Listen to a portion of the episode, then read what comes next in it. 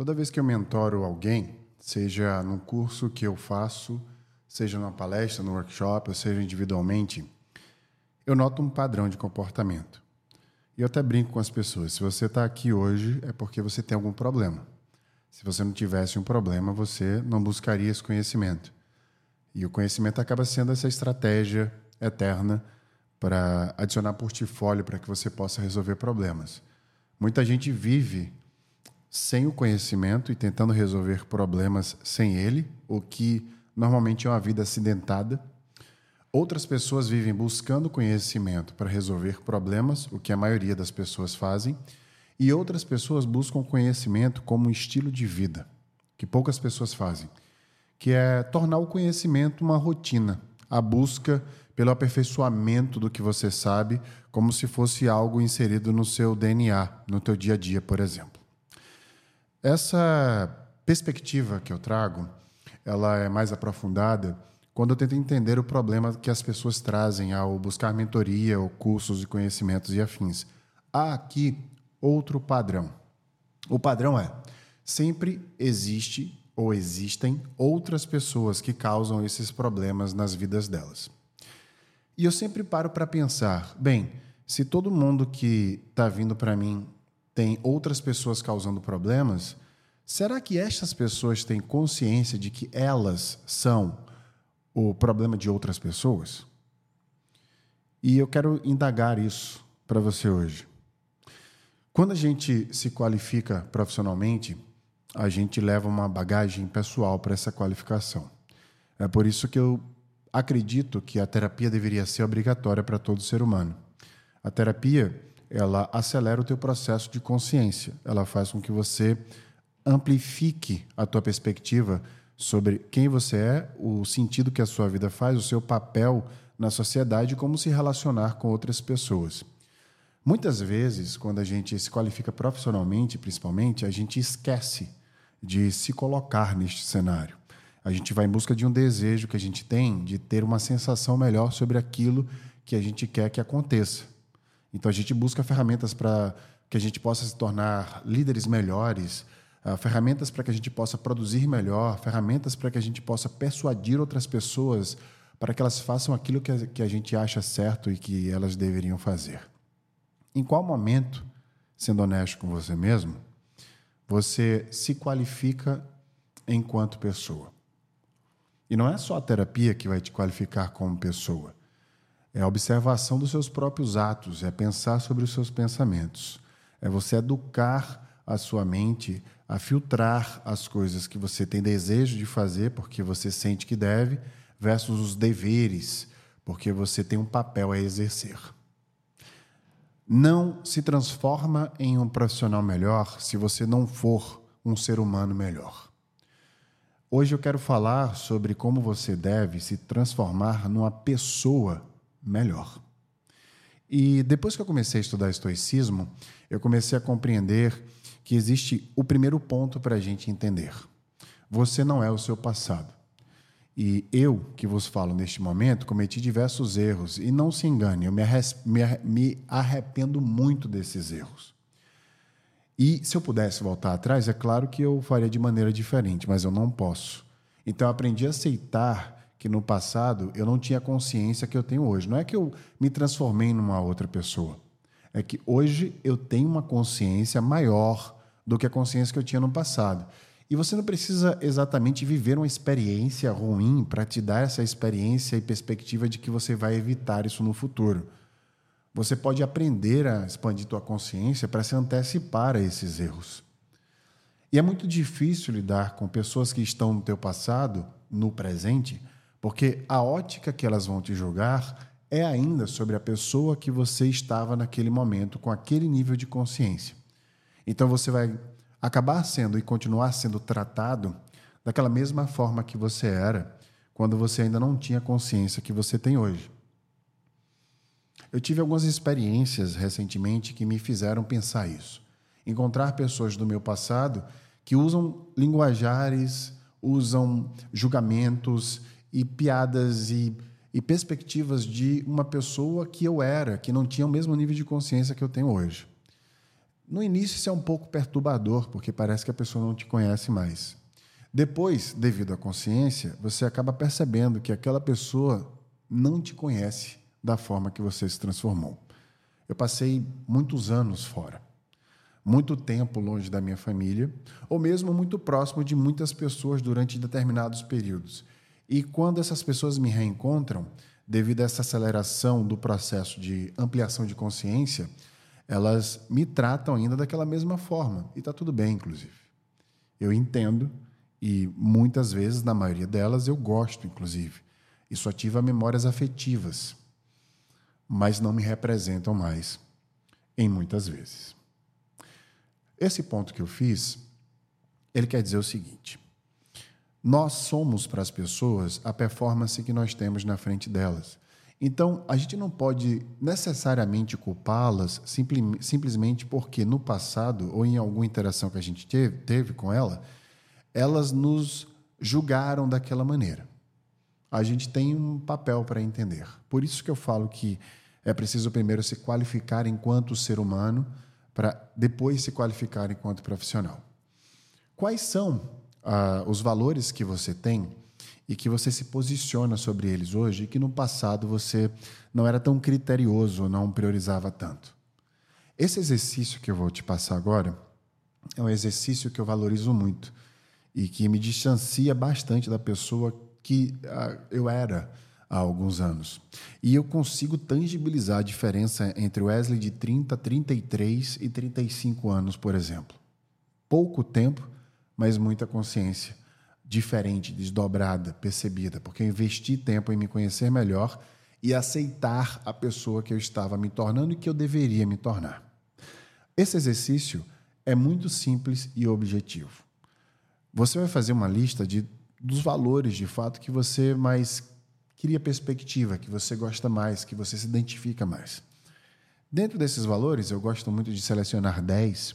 Você vai escrever do lado o quanto você decide e o quanto você vive esses valores no teu dia a dia.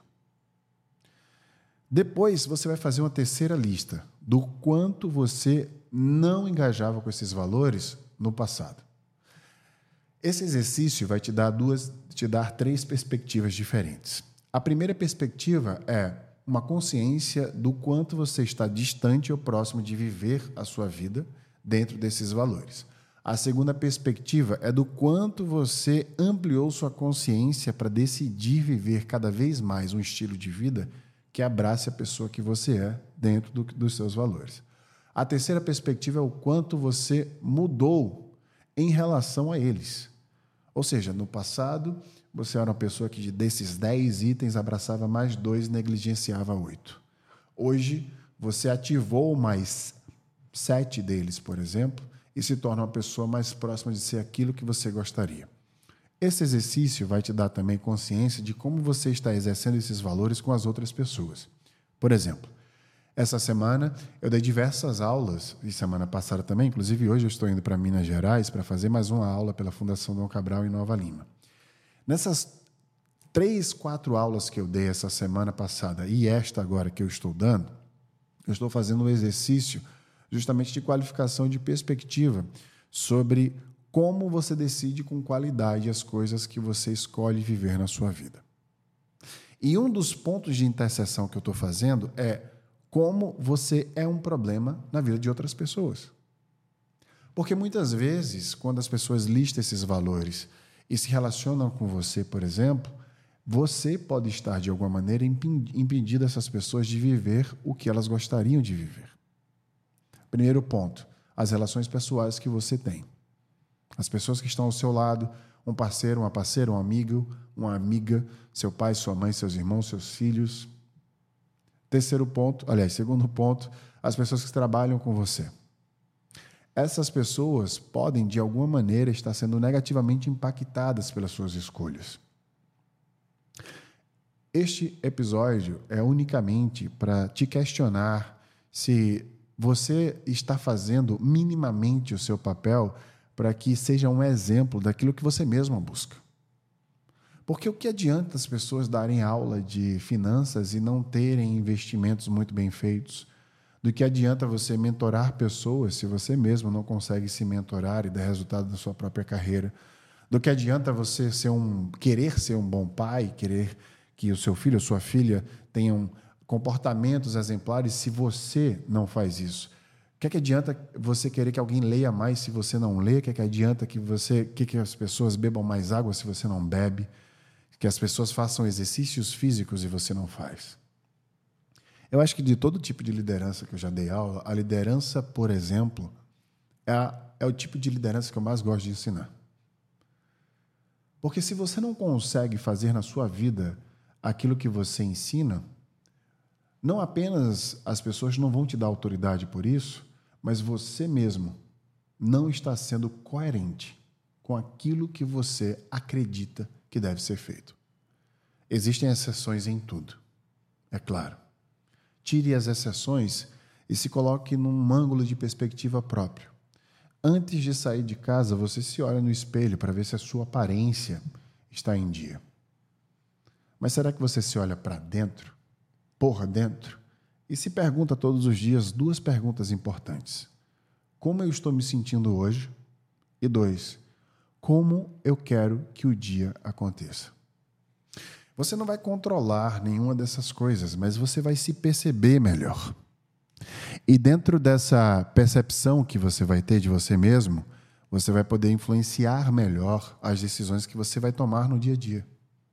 Naquele dia especificamente. Hoje eu não acordei muito bem. E eu tive consciência disso porque quando a gente acorda e não está se sentindo muito bem, a gente sabe. Mas não é só sentir. Entre sentir e perceber, existe uma aula, existe um abismo, existe um investimento de consciência. Não apenas seja um transeunte, um qualquer, andando acidentadamente na vida e sentindo qualquer coisa que vier à tua cabeça e ao teu corpo. Influencie melhor as suas emoções através da autopercepção. Transforme o sentir em perceber. Então, se olhe no espelho e se pergunte: por que eu estou me sentindo assim e o que eu devo fazer para melhorar? Eu tenho sempre em mãos, mesmo que nas mãos do meu pensamento hoje, uma estratégia para me sentir melhor. Estratégia de coping, de enfrentamento mesmo. Então, hoje eu fui correr, por exemplo, e na corrida eu escutei músicas que me acalmaram e me deram perspectivas através da secretação de endorfina de mudar instantaneamente o meu humor fisiologicamente e influenciar nos meus pensamentos do que eu deveria fazer durante esse dia. Me conectei com as coisas que eu gosto, como uh, um incenso, por exemplo, uma leitura. Comecei a produzir uma aula, ou seja, escolhi fazer coisas que me conectam com o meu sentido, com as coisas que eu gosto de fazer, com as pessoas que eu gosto de estar.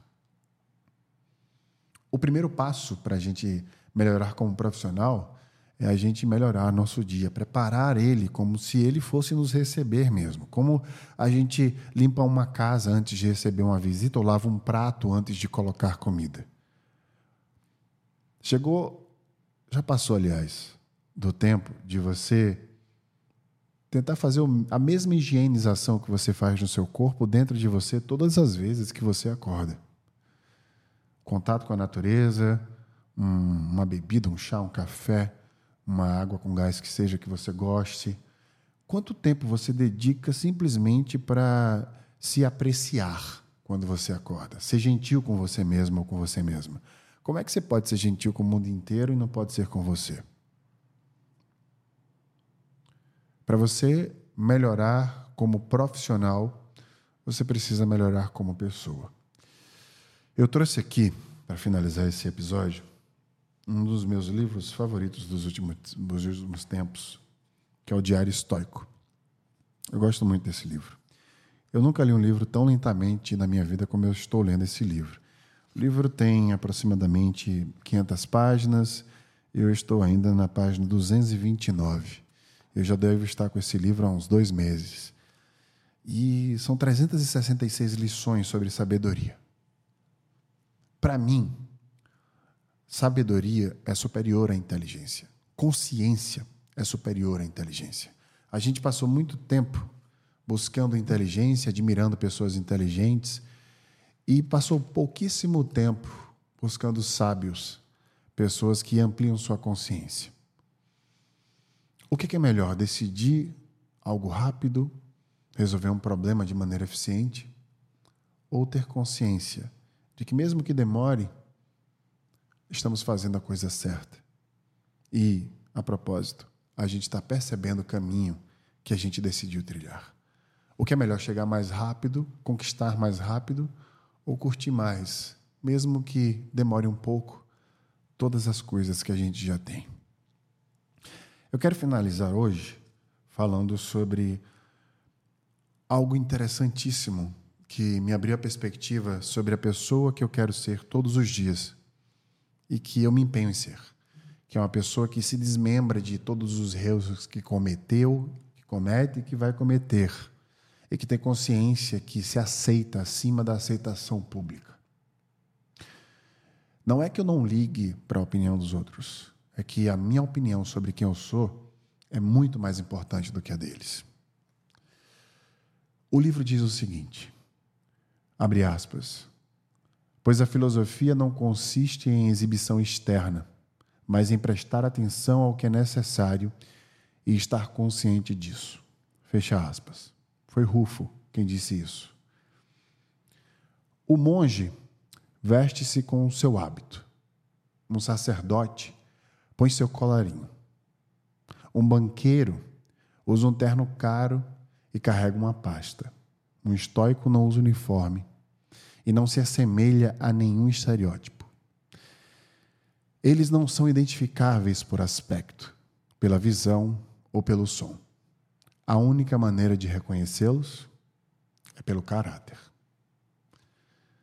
Eu quero finalizar te perguntando: como é que você é reconhecido? E como é que você gostaria de ser reconhecido? O abismo que existe entre a resposta dessas duas perguntas é o plano que a sua vida deveria tomar.